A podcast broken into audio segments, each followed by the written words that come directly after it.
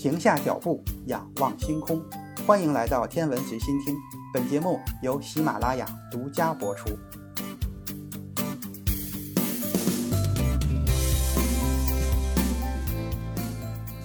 太阳距离地球大约1.5亿千米，它是一颗时时刻刻都在发光发热的巨大恒星。它散发着耀眼的光芒，为地球带来了光明和热量。太阳是与人类关系最密切的一颗恒星，也是目前人类唯一一颗可以详细研究的恒星。研究太阳的一磁两爆，就是太阳磁场、太阳耀斑和日冕物质抛射，具有重要的科学和实际意义。目前，我国的第一颗综合性太阳探测卫星——先进天基太阳天文台，简称 ASOS。将进入正样研制阶段，这就意味着卫星的工程样机研制已经接近完成。在经过一年左右的正样研制，ASOS 有望在2022年发射升空。进入太空之后，它将会详细记录太阳第二十五个活动周期的太阳风暴，并及时预报太阳爆发对地球可能产生的影响。大约在46亿年前，距离银河系中心2.6万光年的悬臂上。一团分子云开始在自身的引力作用下坍缩，并逐渐形成了今天我们熟悉的太阳。从人类文明诞生至今，太阳引发了人类太多的思考。我们对天上这颗耀眼的恒星充满了好奇。不过，人们最为关心的问题还是绕不开太阳对地球造成的影响。二零零三年万圣节期间，太阳爆发了一次强磁暴，使欧美的一系列科学卫星遭受到了不同程度的损害。导致全球卫星通讯受到干扰，GPS 全球定位系统受到影响，定位精度出现了偏差，导致地面和空间一些需要及时通信和定位的交通系统出现了不同程度的瘫痪。这其实就是太阳发射出大量带电的高能粒子，对地球电磁环境造成了严重的破坏。其中以太阳黑子、耀斑和日冕物质抛射最为显著。这些现象的根源其实都是太阳磁场。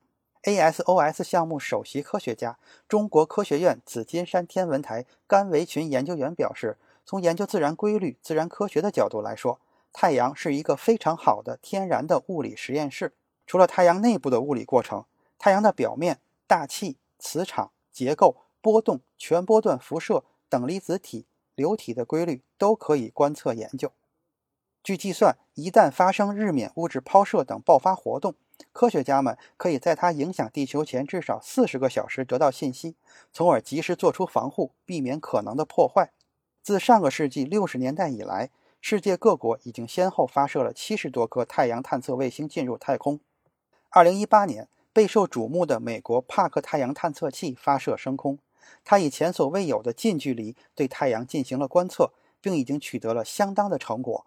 其实，帕克卫星跑到太阳附近去观测，确实是一个非常了不起的进步，因为它对技术耐热材料的挑战是非常大的。太阳附近的热是一个很大的问题，可以想象，在那么近的距离直接观测太阳，没有哪一个仪器可以在数千度的高温下正常工作。所以，帕克卫星上的探测器只能工作在挡板后面，测量太阳附近卫星经过地方的环境参数。因此，帕克卫星的科学目标与我们的 ASOS 的科学目标完全不同。为什么要在空间中进行太阳探测呢？甘维群研究员是这样说的：由于地球存在大气层，在地面只能观测到太阳可见光和有限的电磁辐射，它们在宽广的太阳辐射波谱中只占很少的一部分，而更多波段辐射，比如大部分的紫外和红外线、X 射线和伽马射线等高能辐射。在到达地面前就被地球大气吸收掉了。实际上，早在1976年，我国就尝试提出和实施太阳空间探测卫星。数十年过去了，迄今我们仍然没有发射过一颗太阳探测专用的卫星。去年七月，天问一号带着我国首次火星探测任务发射升空。时隔多月，嫦娥五号返回器在众盼之下，携带着月球样本安全着陆。近年来，我国探月探火工程逐步推进，不断取得重大的突破。我国探日也提上了日程，因此，第一颗综合性太阳探测卫星 ASOS 让我们充满了期待。打造这颗卫星的想法在上世纪九十年代就已经成型，之后不断修改完善，直到二零一一年，中科院启动空间科学先导专项 ASOS 才得以走上正轨。经历了空间科学卫星项目的一套标准程序，ASOS 预估在2022年完成发射任务，随后按照计划进入720千米高的太阳同步轨道，开始探索太阳的任务。在国际天文学中，我国的太阳物理研究论文总数已经占据世界第二，但这些论文所使用的数据大都来自国外卫星的观测，我们缺少原创性贡献。ASOS 上天之后。不仅可以拥有第一手的数据，还将为国际天文学研究贡献中国的力量。与国际上之前的七十多颗太阳探测卫星相比，ASOS 卫星最大的特点是一词两报的科学目标，就是在一个卫星平台上同时观测太阳的磁场、太阳耀斑和日冕抛射，研究它们三者之间的关系。为了观测一磁两报，ASOS 将搭载三台不同功能的太阳探测望远镜。它们的有机组合构成了 ASOS 的又一个特点。ASOS 将携带三台仪器，一个叫全日面矢量磁像仪，专门探测太阳的磁场；一个叫做硬 X 射线成像仪，专门观测太阳耀斑；一个叫做莱曼阿尔法太阳望远镜，专门观测太阳日冕的物质抛射。除了三台仪器的组合特色之外，三台仪器又各有一些自己的特色，比如全日面矢量磁像仪。其时间分辨率相对比较高，硬 X 射线成像仪比国际同类仪器探头数目要多，我们拥有九十九个探测器。莱曼阿尔法太阳望远镜则是进行内日冕观测，同时莱曼阿尔法谱线本身又是一个新的观测波段窗口。二零二一年到二零二二年正是处于第二十五个太阳活动周期的开始阶段，太阳黑子将会越来越多，太阳磁场也会越来越强。太阳的爆发就会增加，预期会在二零二五年前后到达峰值。二零二二年发射应该是一个非常好的时机，能够观测到一个较为完整的太阳周期。升空之后，ASOS 卫星将在距离地表七百二十千米的太阳同步轨道运行。这个轨道穿过地球的南极和北极，倾角在九十八度。这个度数能够确保卫星二十四小时连续不断的观测太阳。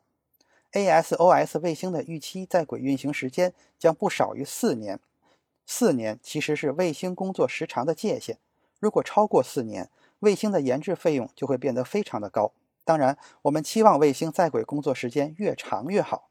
太阳是体现物理规律比较好的场所，一直被认为是一个天然的实验室。因为太阳上发生的物理现象，在中学到大学的物理教科书和物理学前沿研究中都能找到应用。除了太阳内部的物理过程，即便是我们看到的太阳表面、流体、磁流体、等离子体、全波段辐射、各种波动、各种结构、各种力学过程，从高温到低温，从高密度到低密度，从强磁场到弱磁场，从小尺度到大尺度，从粒子加速到核反应过程，可谓应有尽有。这些物理现象在天文学的其他研究对象上进行详细观测是不可想象的。从这个角度而言，太阳具有特殊性、重要性，是一个天然的实验室。太阳研究对人类生活的关联也是不言而喻的。所谓什么叫科学？科学就是发现和研究自然规律。ASOS 是一颗科学卫星，不是应用卫星。它首先关注的是有关太阳的科学问题。今天的天文随心听就是这些，咱们下次再见。